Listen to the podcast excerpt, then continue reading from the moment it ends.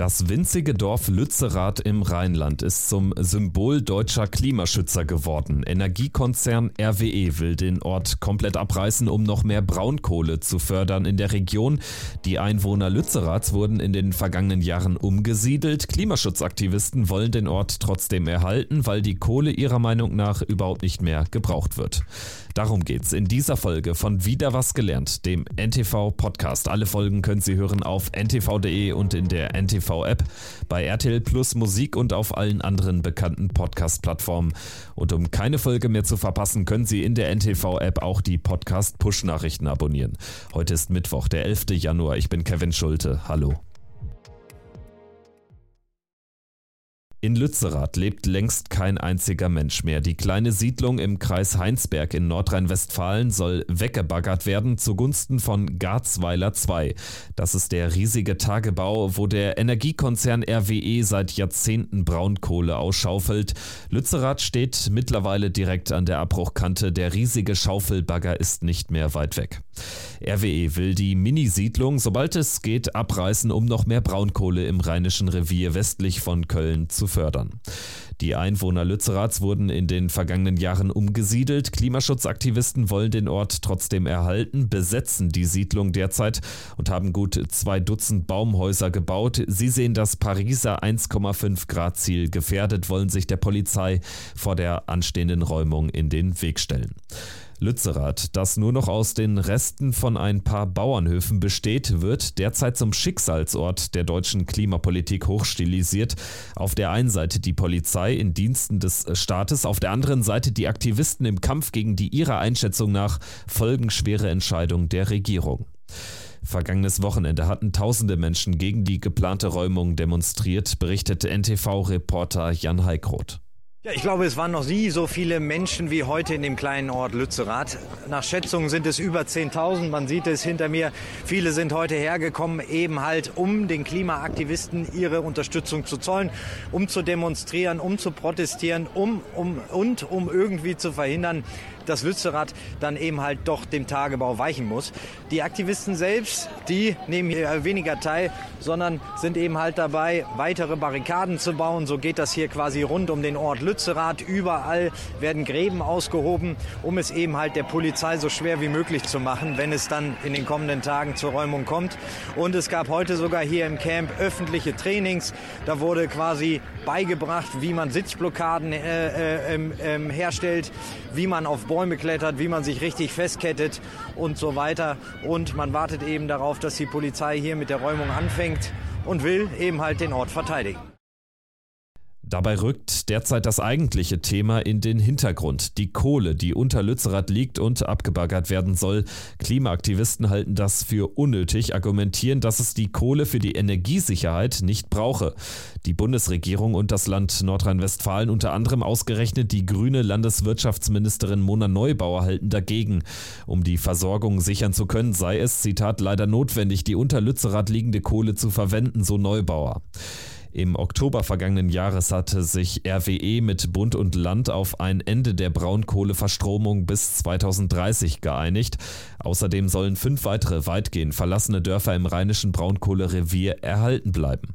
So sieht der Kompromiss aus. Eigentlich sollte der Kohleausstieg acht Jahre später, 2038, sein.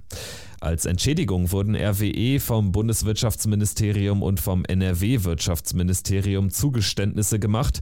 Der Energiekonzern darf drei Kohlekraftwerke wieder hochfahren und zwei andere Kraftwerke zwei Jahre länger betreiben als ursprünglich geplant, also bis 2024. In der Vereinbarung von Oktober steht auch drin, dass Lützerath definitiv abgerissen wird. RWE hält das für zwingend nötig, denn die Kraftwerke, die ja jetzt länger laufen sollen, brauchen schließlich auch Braunkohle, um die Energieversorgung sichern zu können, argumentiert der Energieriese. RWE bezieht sich dabei auf insgesamt drei Studien, die vom NRW-Wirtschaftsministerium in Auftrag gegeben wurden. Diese kommen zu dem Ergebnis, dass selbst im Szenario mit dem geringsten Kohlebedarf die Braunkohle unter Lützerath gebraucht werde. So hat das Mona Neubauer von den Grünen gesagt. Alle drei unabhängigen Gutachten kommen zu dem Schluss, dass eine Landzunge oder Insellage der Siedlung Lützerath nicht zu rechtfertigen ist Und dementsprechend muss, damit die Energieversorgungssicherheit jetzt in diesem und im nächsten Winter gewährleistet werden kann, weil wir alles dafür tun wollen, so wenig Gas wie möglich zu verbrauchen und so viel wie möglich zu ersetzen, Lützerath geräumt werden und eben auch die Kohle darunter zur Verfügung gestellt werden. Die Aktivisten dagegen sagen, die Kohle unter Lützerath wird nicht mehr gebraucht für die Energiesicherheit Deutschlands. Das zeigt auch eine Studie von Wissenschaftlern im Auftrag der Kampagne Europe Beyond Coal, also Europa jenseits von Kohle. Sie schreiben, dass die Kraftwerke bis 2030 maximal noch rund 270 Millionen Tonnen Braunkohle brauchen. Ohne die Region um Lützerath seien aber schon 300 Millionen Tonnen genehmigt worden. Eine der Autorinnen der Studie ist Claudia Kempfert, Ökonomin vom Deutschen Institut für Wirtschaft Wirtschaft. Sie sagt bei NTV, dass die Kohle aus NRW trotz der Energiekrise nicht gebraucht werde. Ja, wir haben in unserer Studie genau das äh, nachgeprüft, aber andere Studien eben auch. Und die zeigen, dass es nicht notwendig ist, dass wir genau dort die Kohle benötigen. Ja, die Kohlekraftwerke werden etwas mehr ausgelastet aufgrund eben der jetzigen Krise. Das ist auch so, auch in den nächsten Jahren. Aber es bedeutet nicht, dass wir notwendigerweise Lützerath zerstören müssten. Wir könnten auf die Kohle, die dort zur Verfügung steht, diese auch nutzen und das würde ausreichen. RWE sagt, die Gutachten von Kempfert und den anderen Wissenschaftlern seien voller Fehler. Sie hätten nicht beachtet, wie komplex so ein Tagebau ist, sagte ein RWE-Sprecher im Deutschlandfunk. Der Konzern sagt, längst gehe es auch um die Nachnutzung des Tagebaus, also was nach dem Braunkohlezeitalter dort passiert. Der Bereich Lützerath müsse alleine schon deshalb abgebaggert werden, damit man genügend Kiese und Sande für die Nachnutzung habe. In dem Gebiet sollen später Seen entstehen und fruchtbarer Ackerboden angelegt werden. Der Kampf um Lützerath ist auch ein Kampf um wissenschaftliche Deutungshoheit. So wenig eindeutig die Studienlage ist, so klar ist aber die Rechtslage. Das verlassene Lützerath gehört längst dem Energieriesen RWE. Die Entscheidung, die Siedlung abzureißen und den Tagebau Garzweiler 2 auszudehnen, ist getroffen. Wann Lützerath weggebaggert wird, hängt jetzt davon ab, ob und wie schnell es der Polizei gelingt, das Gelände vor Ende der Rodungszeit zu räumen. Die Zeit drängt. Bis zum 28. Februar muss RWE sämtliche Bäume auf dem Gelände fallen. Danach sind Rodungen laut Bundesnaturschutzgesetz bis Ende September grundsätzlich verboten, weil die Brutsaison beginnt. Solange wollen die Aktivisten durchhalten, um Lützerath doch noch zu retten.